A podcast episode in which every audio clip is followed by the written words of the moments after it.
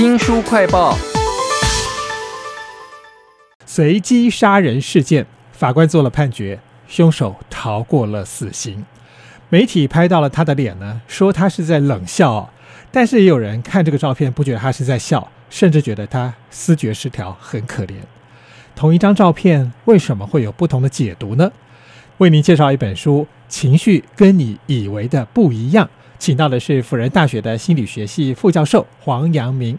阳明老师您好。呃，主持人好，各位听众大家好。为什么同一张凶手的脸的照片，大家会有不同的解读呢？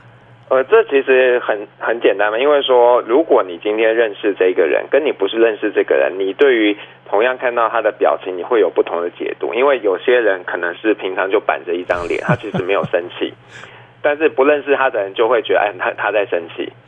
对，所以，我我们在解读一个呃表情、一个脸的时候，特别如果它是静态的时候，其实我们能力是非常差的，因为我们在日常生活中看到的人脸，它不是静止的，它是在动的。是。那我们需要那些动态的讯息来帮助我们、辅助我们去判读这个人的情绪。那但是，我觉得再回头一点想，就是为什么会觉得？用表情就可以去理解一个人的情绪，其实都受到这个传统情绪概念的呃荼毒。这本情绪跟你以为的不一样，他常常在书的中间放一张照片，然后让你去猜发生什么事，然后在最后还给你一个答案。例如说，有一张黑人女人的脸，然后皱着眉头，结果到最后答案揭晓是小威廉斯，他明明打球打赢了，那个皱在一起的表情，所以你就会觉得说，哦，原来我们解读一张照片，一个人脸情绪有。这么多的因素，那我们在这个书里面最常看到用的字眼是“大脑建构了我们的情绪”啊，每一个人都不一样。那有哪一些建构因素跟例子呢？其实呢，我们的情绪心智运作跟大脑是有非常紧密的关系。那我想很多朋友可能看过一个动画电影叫《脑筋急转弯》，那里面就假想了我们大脑中有五个情绪的小人。呃，比如说是一个快乐的情绪，那个负责快乐的情绪小人就会开始活动。那过去其实一直以来，多数的呃情绪研究都是依据这样的脉络来去建构的。那我们情绪到底是不是像那样呢？其实答案是否定的。我们的情绪是呃根据我们大脑会去抓很多不同的讯息来帮助你建构的一个概念。那比方说，它会去抓你的呃生理上的变化。的心跳啊，或者是你的血压、你的呼吸快慢啊，等等的，还有呢，会去串联过去的经验。比方说，你今天呃去买一张刮刮乐，结果没刮中了；有的时候第一张没中，你再买一张中了一百万；有的时候呃连续好几张都没中。那当你有很多不同经验的时候，这些经验都会被你拉进来，去建构一个。我要怎么样面对刮刮刮乐没有刮中那个当下我的感受？哇，难怪我们一开始看到那个杀人的死刑犯，我们看他照片也会有这么多不同的解读啊！因为每一个人他背后在太多的文化情境因素了啊。这本书情绪跟你以为的不一样，其实它是一个非常专业的心理学书啊。但是作者很巧妙的用了很多他个人的感情啦、家庭生活当例子。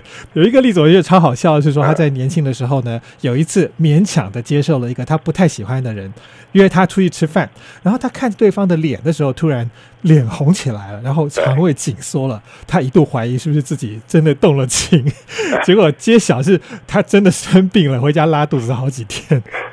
这个书里面还有什么很有趣的例子吗？还有一个例子很好笑，就是有一次她就是她老公察觉她今天比较易怒，然后就说你是不是月经快来了？然后他就很生气，他说：“你为什么动用杀猪的男人主义来去看我的这个状态？” 结果她老公是对的，因为她过几天真的月经来了。所以其实这个例子里面是想要告诉我们，我们很多时候会误以为把我们的这些生理上的不舒适，把它标记为一个情绪。嗯，所以老师在那个当下，其实他觉得他是心情很烦躁。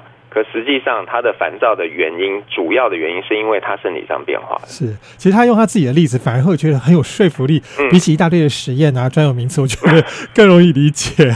他在这一本《情绪跟你以为的不一样》里头，还用了一个例子，他自己对待小女儿学习表达不舒服或者是生气的情绪的时候，他会用言语去刺激她。哈，那他也讲到说，很多的人情绪是。很难形容清楚的。例如说，我只有好高兴跟乱糟糟这个很粗略的形容方法。在这本书里头呢，他提到了一个观念，叫做情绪力度。粒子的粒，哈，就是度量的度。那这个情绪力度是什么？能不能帮助我们更精细的分辨我们的情绪是什么样子呢？情绪力度来简单来说，它就是大家想象一下，你买糖会有不同的粗细嘛？是。那这个情绪力度就是用来描述一个人的情绪到底是多么的呃精细的。那如果你只有像你说呃快乐跟难过这两种，那你就是一个情绪力度非常粗的一个人。那如果你情绪力度是非常细致的，你可能针对一个快乐，你会有二十种不同的方式来描述这个快乐。小孩不是一出生就有那些不同情绪的标签，他是慢慢去学的。像我家小孩，他一开始都会就会说：“爸比，我好难过。”他就哭了嘛。你用什么方式去帮他标记他那个当下的状态，他其实会学起来的。如果他在哭的时候，你总是跟他说：“啊，你很伤心。”那他就学起来说：“哦，所有这种负面的事情都叫做我很伤心。”但是如果比方说他跌倒的时候说：“哦，你现在有一点痛。”所以你不舒服。如果他是玩具被别人抢走，你可以跟他说：“哦，你现在有一点难过，是因为你的东西被抢走了。”当你越用细致的方式去区分的时候，不仅是孩子，其实成年人也一样。如果我们可以比较仔细的去呃，帮我们每一个经验，不管是情绪或不是情绪的经验，做一个标签的时候。那你未来在回想这件事情的时候，或者是你遇到类似事情的时候，你不会马上就连接到哦，我要生气了。是，你会想到哦，这其实只是一个过程，一个转折。所以为什么他很强调情绪力度的重要性？就是。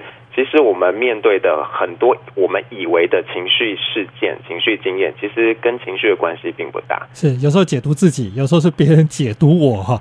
在情绪跟你以为的不一样里头，我们就是希望可以让自己搞清楚发生什么事情。那其中有一个例子，也是这个作者本身啦。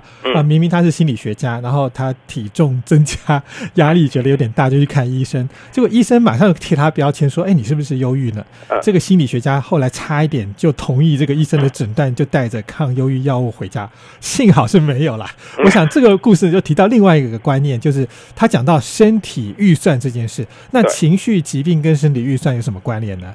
呃，我讲最简单的，就是很多人在肚子饿的时候容易暴怒，对，或者是睡不好的时候就是起床气嘛。那这其实都是身体预算出了问题。那如果你是一个长期身体预算不足的人呢？